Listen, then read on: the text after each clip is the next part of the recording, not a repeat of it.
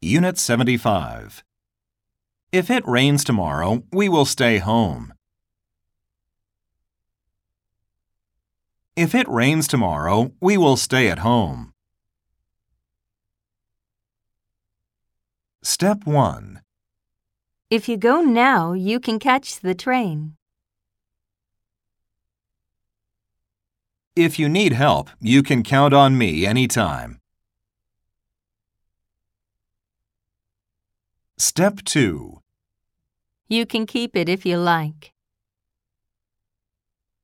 If it's true, it's great news.